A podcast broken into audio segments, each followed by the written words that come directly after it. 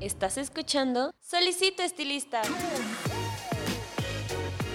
Un podcast creado por Alto Peinado. Un espacio donde se cortarán y peinarán ideas de belleza. Bienvenido. Pase y tome asiento.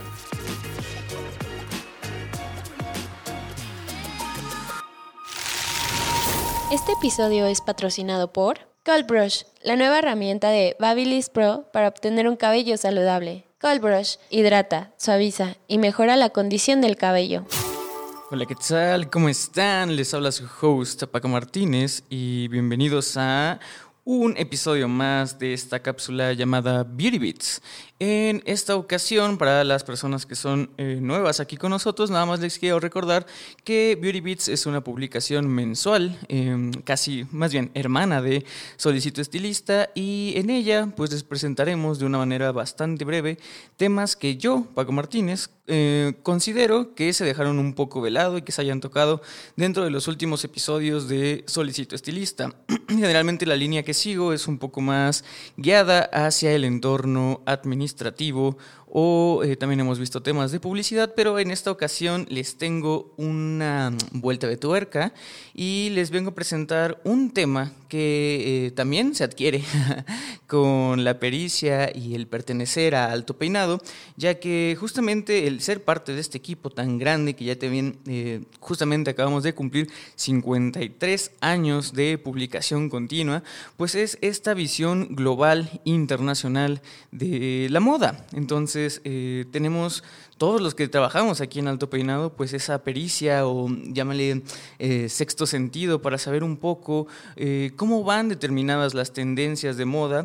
Y pues hoy les vengo a hablar sobre una que está muy marcada actualmente en el em, campo internacional, pero por ciertas cosas veo difícil su entrada, veo difícil la explotación de este, aunque ya eh, se empieza a ver, se deja ver en, las cabelleras más jóvenes, pero pues sin duda hay que tenerla en, cuenta, ¿no? Y yo sé que ya están viendo el, nombre del episodio, pero pues sí, vamos a hablar de el mullet, o... Eh, dentro de esta investigación que hice para esta cápsula me di cuenta que en Latinoamérica se le conoce de muchísimas formas. Entre ellas está eh, la cubanita, el salmonete, el salmonete principalmente es en España, o cola de burro. Entonces me gustaría saber, em, tu podcast escucha, de dónde me estás escuchando y cómo se le llama al mullet en tu país o ciudad. Y bueno, para la gente vamos a hacerlo más global. Eh, busquen actualmente en Google le ponen mullet, M-U-L-L-E-T, y pues las imágenes le van a arrojar este tipo de corte del que vamos a hablar. Pero bueno, Em, seguramente si lo están haciendo, ya lo hacen, ya saben, se darán cuenta que este es un tipo de corte pues bastante estrafalario y la gente dirá por qué está de moda si esto eh, pues durante mucho tiempo no se veía, de hecho mucha gente seguramente lo ubica como un símbolo de la moda de los ochentas tal vez, ya lo ve un poco arcaico o también como un símbolo del mal gusto. Y vamos a ver un poco el por qué se dieron esos... Em, o cuáles fueron las situaciones que hicieron que el mullet se considerara de esa manera, ¿no? Pero eh, antes de que piensen que el mullet fue un estilo de corte que se inició o que tiene su auge en los años 80, pues déjeme decirle que eh, pues está equivocado, porque realmente hay eh, bustos romanos, hay esculturas griegas que ya presentan personas con este tipo de corte y se cree que pues era un corte que era más bien utilizado para ser funcional, porque la gente que trabajaba principalmente los pescadores o en el giro em, agrario necesitaba obviamente tener una buena visibilidad a la hora de agacharse para recoger los insumos, pero a su vez por pasar tanto tiempo en el sol, eh, necesitaban algo que los cubriera en la parte de la nuca, ¿no? Y eso tiene mucho que ver también, o sea, tiene toda la, la, lógica del mundo, porque nuevamente el mullet se utiliza para lo mismo en la época de los 90s, 80s en Estados Unidos y generan eh, pues todo una subcultura, se podría decir. Digo, tal vez no es una subcultura porque muchas veces se utiliza más por el eh, término despectivo, pero son los rednecks, ¿no? Estas personas que trabajan en el campo, que por ser de tez muy, muy blanca, pues evidentemente siempre traían eh, rojo el cuello y pues es pues casi un icono que ellos traigan este tipo de eh, corte junto con una gorra, ¿no? Y también muchos de los artistas de, country, precisamente al, buscar, pues, empatizar con, las personas que lo escuchan, también lo porten, ¿no? Y, pero bueno, entonces quiero decirles que el mullet es muchísimo más viejo, obviamente empezó siendo eh, muchísimo antes un corte que era totalmente funcional, utilitario, por ahí los 70 es cuando empieza a tener un corte eh, en el sentido más filosófico político, ¿no? Eh, las personas empezaron a utilizar el mullet de manera política para pues, establecerse y ponerse ante el sistema de, pues, de los roles de género y sobre todo se empezó a ver mucho en eh, mujeres porque obviamente las empoderaba, ¿no? Ya hablamos alguna vez de cómo el saco sastre para las mujeres en los 80 hizo que eh, los hombros fueran más, más amplios, precisamente para demostrar esta figura de poder y de autoridad por parte de las mujeres. El mullet se utilizó mucho para, para eh, precisamente fortalecer lo mismo, al tener tú de la parte de atrás una cabellera más amplia, eh, sobre todo en esa época demasiado cuadrada, lo que hacías era pues estilizar tu figura para verse de una manera pues eh, más recta, más rígida y pues eso obviamente eh, a los ojos de las personas que te ve pues les, les transmites una, una, posición pues más rígida, más seria y pues este girl boss que tanto se puso, ¿no? Pero bueno, pasando a la época de los ochentas, yo creo que el máximo exponente del mullet fue David Bowie. Eh, la gente lo puede también buscar ahí en Google, David Bowie, en la época de Sea Stardust, esta eh, pues icónica sesión de fotos que tiene con el background rojo, este eh, traje de cuero rojo sumamente futurista y obviamente el señor Bowie portando un mullet espectacular lleno de textura, lleno de volumen y quiero que se fijen mucho en eso, sobre todo en, en, esta época del mullet de los ochentas, que es muchísimo... Em, eh, tiene muchísimo glamour, como precisamente lo que buscaban era este tono pomposo, eh, generalmente las, las puntas iban eh, decoloradas o con, con, otro tipo de, tinte, y, sobre todo lo que se buscaba era eso, que tuviera altura, que fuera pues, pues muy al estilo del glam rock, eh, demasiado, demasiado inflado, con mucho volumen, ¿no? Eh, y quiero que eso lo, lo, tengan en mente porque vamos a ver cómo va a evolucionar después. Entonces pasa la época de los 80s, eh, se vuelve ahí sumamente popular el corte, empieza con Bowie, lo trae también Michael Jackson, hemos visto también fotografías de, de Bruce Willis antes de que se quedara pelón portando un mullet Paul McCartney también lo tuvo en su época de, este, del mostacho tan, tan grande y generalmente cuando viene a... Fue, fue en la época donde Paul McCartney y los Beatles vienen a América, pues yo creo que agarran mucho de la cultura americana deciden portar un mullet, ¿no? Eh, y no solamente se, se, queda como en esa como en ese rollo del glam y de personas que les digo, el, el, mullet era un corte político, más era un corte que se utilizaba para hacer antisistema y tenía fines y contextos y subtextos políticos y que generalmente iban ligados con esta cultura del glam rock, mucho em, con la comunidad LGBT y pues con el empoderamiento femenino, pero después de eso sí, fue tanto el boom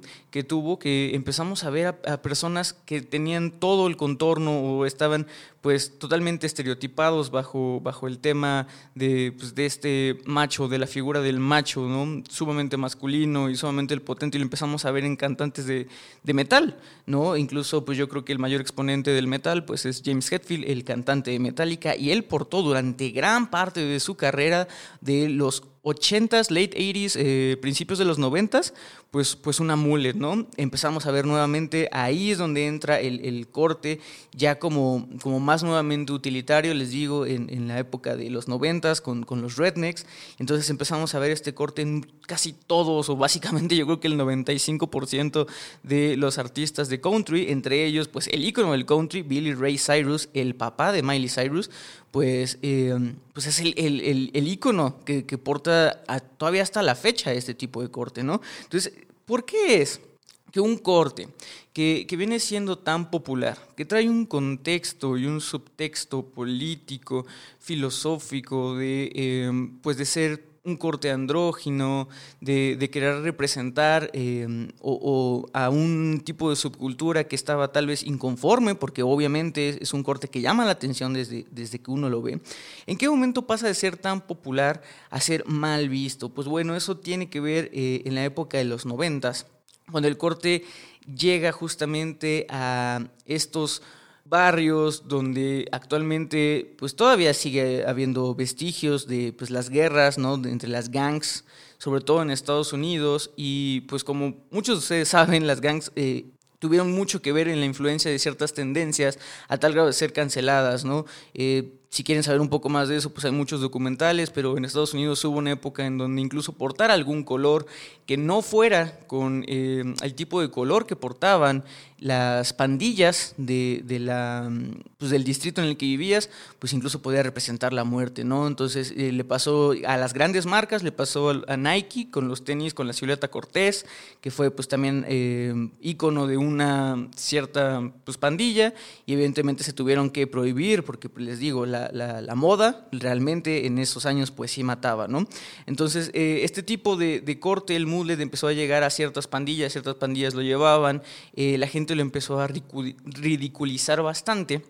Obviamente pasó de ser un ícono a, realmente tenemos también documentales por ahí de ciertas de estas eh, pues celebridades que les comento que realmente dicen que se arrepienten mucho del mullet. Y, y, eso pasa, tiene que ver mucho con cómo percibimos el arte y, también esta parte de los tipos, los prototipos, el estereotipo y el arquetipo y cómo todo eso va evolucionando. Eh, y evidentemente lo, lo, que le pasó al mullet fue que se hizo un estereotipo social de algo pues de mal gusto. Entonces la gente lo dejó de utilizar, dejó de perder el subtexto y el contexto que ya les decía, que pues evidentemente buscaban otro tipo de cosas, no solamente hacer mofa de, y, pues se perdió. Y durante mucho tiempo se quedó así, realmente eh, se quedó como un estereotipo y pues eh, aquí es donde me toca hablar un poco por la parte de Latinoamérica. Y es que eh, si bien el mullet, como les digo, pues tuvo el auge en los 80s. Aquí en Latinoamérica empezamos a verlo en, los 90s, a principios de los 90s, mediados de los 90s. Y tenía que ver, y obviamente estaba eh, pues justificado, porque ya saben que antes la distribución del material eh, de entretenimiento, sobre todo, pues era un tanto tardía, ¿no? Eh, si salía alguna película, pues el tiempo de estreno entre Estados Unidos y el resto del mundo, pues variaba dependiendo de las distribuidoras. Entonces, mucha de la moda realmente pues viene de Hollywood, viene de las grandes disqueras y pues evidentemente si te tarda en llegar el producto, pues evidentemente nos tardaba en llegar la moda. Para eso, qué bueno que eh, la gente pudo disfrutar de Alto Peinado durante ese tiempo, porque Alto Peinado siempre les ha traído, eh, pues esto que les decía, de la visión de la moda global e internacional. Pero bueno, si no tenían acceso a eso y generalmente la, la, sociedad pues tardaba un poco en aceptar las nuevas costumbres o en aceptar las nuevas tendencias, pues evidentemente nosotros llevamos, eh, sobre todo hablo, hablo por México, ya saben que este programa tiene sede en México, pero pues empieza a llegar el mullet a partir de los noventas, mediados de los noventas, ¿no? Eh, ¿Por qué es difícil actualmente que la gente lo reciba? Pues tiene que ver por algo que me acuerdo yo que tocamos por ahí del episodio, me imagino que 5 o 6, con este gran señor, gran estilista Francisco Iglesias. Y él dijo algo que hasta la, hasta la fecha se me ha quedado tan grabado, y es que la sociedad mexicana tiene un gran sentido del ridículo, un gran sentido de la humillación, ¿no? Sobre todo del ridículo. Entonces, para nosotros eh, que socialmente estamos más conducidos por el qué dirá el vecino, qué dirá la persona en la calle que no nos conoce, pues realmente nos llevamos o llevamos la moda de una manera pues bastante convencional. Es raro que en la sociedad mexicana y tal vez me atrevería a decir un poco en la latinoamericana, pues se le ponga un gran freno a las grandes propuestas, sobre todo las propuestas muy innovativas, muy creativas, eh, muy disruptivas. Ya también hemos tenido eh, pues podcast con Miyagi Pio Quinto sobre el color disruptivo, y con JP Álvarez sobre también las modas disruptivas que obviamente la gente se tarda un poco en aceptar, ¿no? Y digo, yo tengo la gran ventaja de eh, residir en la Ciudad de México, que considero yo que es un poco más abierta, pero evidentemente la Ciudad de México es el, la parte de México más chiquita, entonces obviamente eh, pues está muy sesgada, ¿no? Lo que pasa aquí no es lo que pasa en todo México, y yo sé que en todo México pues son un poquito más, eh, pues sí, conservadores sobre esta línea, ¿no? Y lejos de eso, eh, creo que también tenemos aquí en México dos grandes exponentes, eh, que es pues la televisión mexicana, vuelvo a lo mismo, de ahí se agarran creo que muchas modas, la gente sigue eh, refiriéndose al entretenimiento de la televisión como pues generalmente un lugar, un exponente de donde vienen las nuevas tendencias. Y les tengo una mala noticia. Digo, yo sé que obviamente son mexicanos eh, conocen de lo que voy a hablar. Si no son mexicanos, pues les invito a que, a que busquen. Pero aquí en México la verdad es que tenemos un gran aprecio por todos nuestros eh, comediantes. Creo que la comedia mexicana pues es eh, internacionalmente conocida y pues acá se valora mucho. Y pues tenemos dos grandes comediantes que son el señor Adrián Uribe y el señor Ariel Miramontes. Y ambos de ellos tienen eh, dos personajes bastante reconocibles, que seguramente si son mexicanos ya se están riendo, que pues serían el Víctor y eh, Albertano. Y ellos, estos personajes que tienen, ambos portan un mullet, ¿no? Entonces creo yo que el mullet sigue actualmente pues estigmatizado, estereotipado, bajo esta eh, lupa, ¿no? De, de, la comedia. Realmente el mullet en, México, creo que el concepto del mullet, si alguien se lo enseña em, con el celular a alguien que vaya pasando por la calle, pues puede ser realmente de caricatura, ¿no? Entonces veo un poco complicado que la gente empiece a aceptarlo mucho, pero, pero el mullet viene fuerte, o sea, yo al estar haciendo esta investigación, pude ver que, grandes revistas internacionales ya estaban perfilando el mullet como una tendencia que iba a llegar desde el 2019, ¿no? Obviamente pues, todas las tendencias del 2019 se atrasaron en el 2020,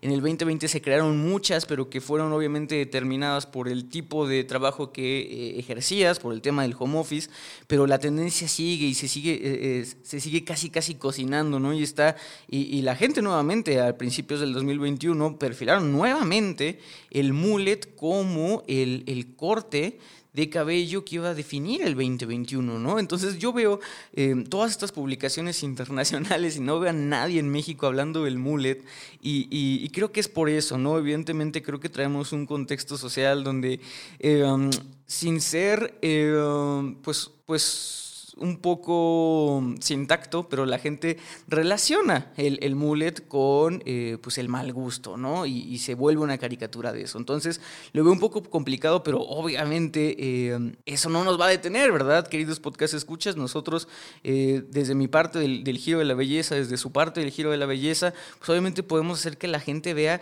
que el mullet es una tendencia muy padre y súper ad hoc a lo que estamos viendo. Bien decíamos en el episodio que acabamos de tener con el, señor Gotsuki, que eh, las modas disruptivas y que evidentemente la identidad que debe tener el peluquero y la clientela mexicana, pues, pues van a cambiar y tienen que cambiar y tienen que ser un poco también internacionales y, dejarse de, estos tabús tan grandes, ¿no? Entonces, ¿cómo se logra eso? Pues mostrándole a la gente eh, que el mullet puede llegar a ser una tendencia preciosa, que es que viene tan, tan eh, junto con pegado con, los, con estos ideales que también les he hablado episodio tras episodio, que es como cómo actualmente la gente ya está cansada de las etiquetas ya está cansada de los roles de género y ya está cansada de que si es blanco, si es negro, si es rosa, si es azul. La gente se está por fin arriesgando a hacer cosas que, que a ellos les sientan bien, con las cuales se sienten cómodos. Y, dentro de toda esta ideología, pues nuevamente volvemos a ver y retomar esta ideología política de los años 70 sobre eh, pues querer llevar un look eh, pues bastante andrógino y fuera de etiquetas. ¿No? Y en ese sentido creo que el mullet es el icono de, eh, de, la moda y del estilismo por excelencia.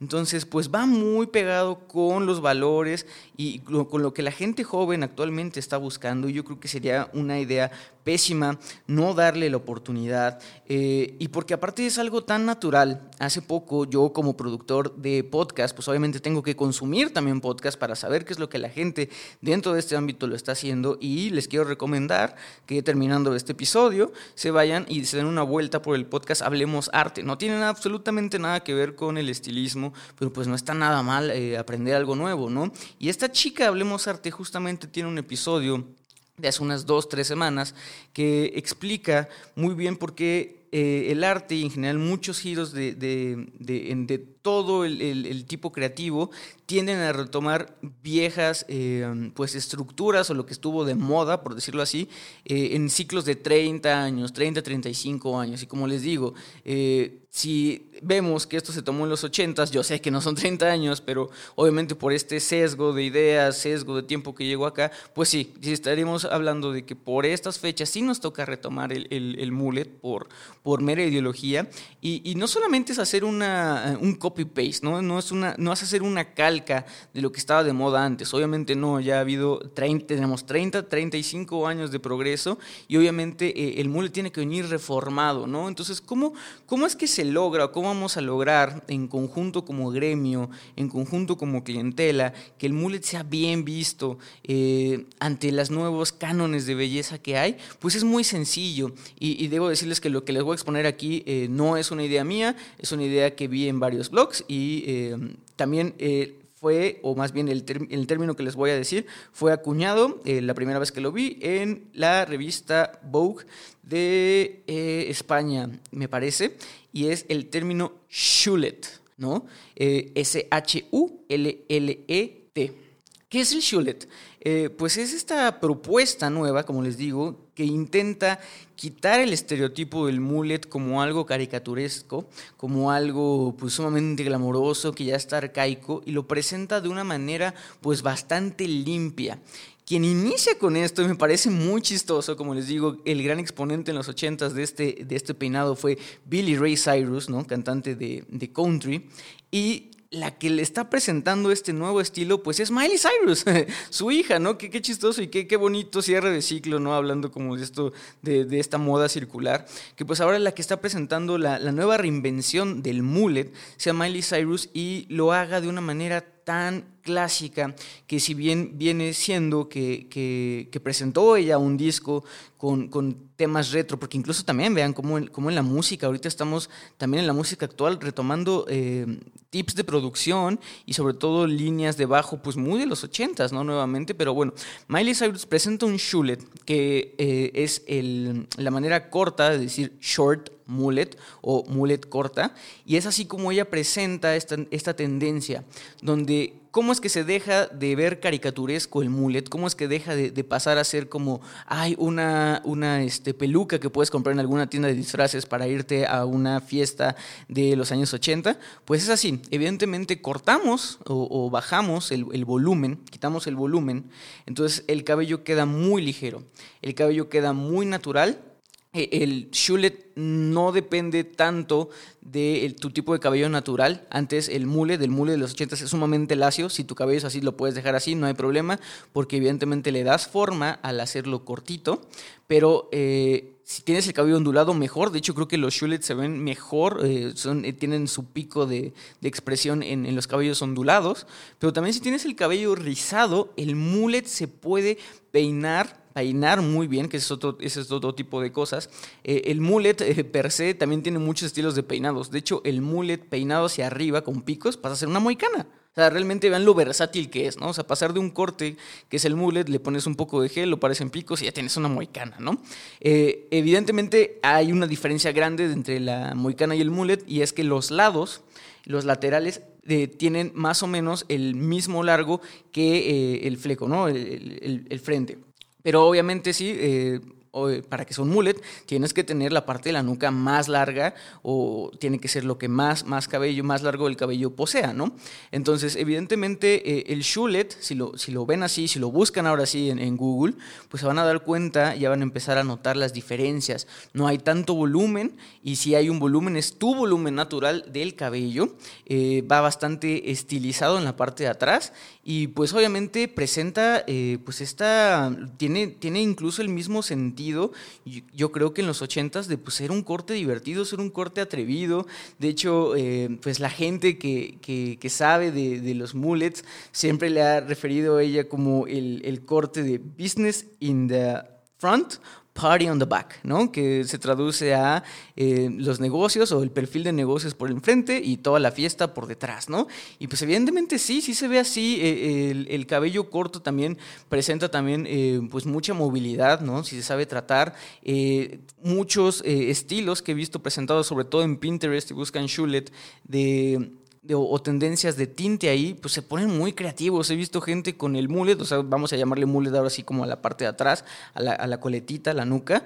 Eh, lo, he visto todo con cabello teñido, sobre todo en efectos, pues, o degradados o arcoíris. Y la parte de adelante, siguiendo esta filosofía del business in the front, pues va totalmente de tu color, ¿no? O de un color bastante neutro. He visto también a la inversa, con tintes y técnica, eh, pues, hombre, eh, en la parte de enfrente y todo lo de atrás pues de colores muy neutros, ¿no? Entonces, evidentemente creo que es un corte bastante versátil, no solamente para el estilizado, para el tinte, eh, bueno, para, la coloración, también lo, veo bastante, eh, pues dinámico con todos los nuevos valores y tendencias que vienen, entonces, pues digo, con todo esto que les estoy presentando, eh, díganme ustedes, podcast escucha, si no se atreverían ustedes mismos a hacerse un mullet o si no lo tendrían ya preparado en, su cartera de, cortes a, utilizar para cuando una clienta o un cliente llegue y les pida algo moderno, les pida algo atrevido, les pida un cambio de look. Evidentemente yo sé que no es para todos, nuevamente creo que la parte social eh, pues influye bastante, pero eh, digo, es un reto, ¿no? Es un reto que yo creo que cualquiera de nosotros puede aceptar y que cualquiera de nosotros puede romper.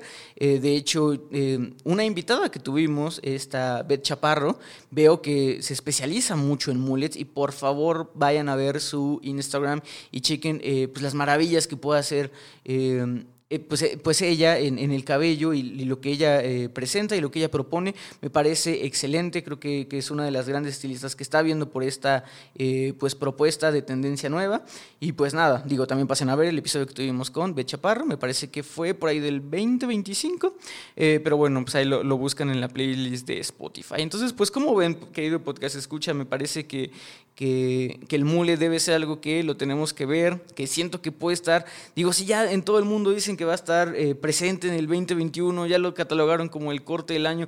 ¿Por qué? ¿Por qué México se va a quedar atrás? ¿no? Y, digo, estaría bien si se quedara atrás de ello eh, presentando algo nuevo, presentando una identidad mexicana nueva, algo que, que sea propio de, de, una moda mexicana, pero pues no lo hay, eso, eso, es lo triste, no lo hay. Entonces, pues digo, si no lo hay, pues ahí nos lo están eh, dejando ver, ¿por qué quedarnos atrás? ¿no? Entonces, pues, pues nada, podcast escucha, querido, querido podcast escucha, qué bueno que te pasaste a, escuchar este, esta querida eh, cápsula de Beauty Beats. Ya saben que eh, nos vemos el próximo mes. Recuerden que la belleza la hacen ustedes. Muchísimas gracias al patrocinador Babilis Pro nuevamente por su apoyo en este episodio. Y pues bueno, yo los veo el siguiente mes en Beauty Beats, le veo la siguiente semana en un episodio normal de Solicito Estilista con un gran, gran invitado. Espérelo. Y pues bueno, yo fui Paco Martínez, espero esto haya sido de su agrado. Nos vemos, hasta luego. Esto fue Solicito Estilista, un podcast creado por Alto Peinado.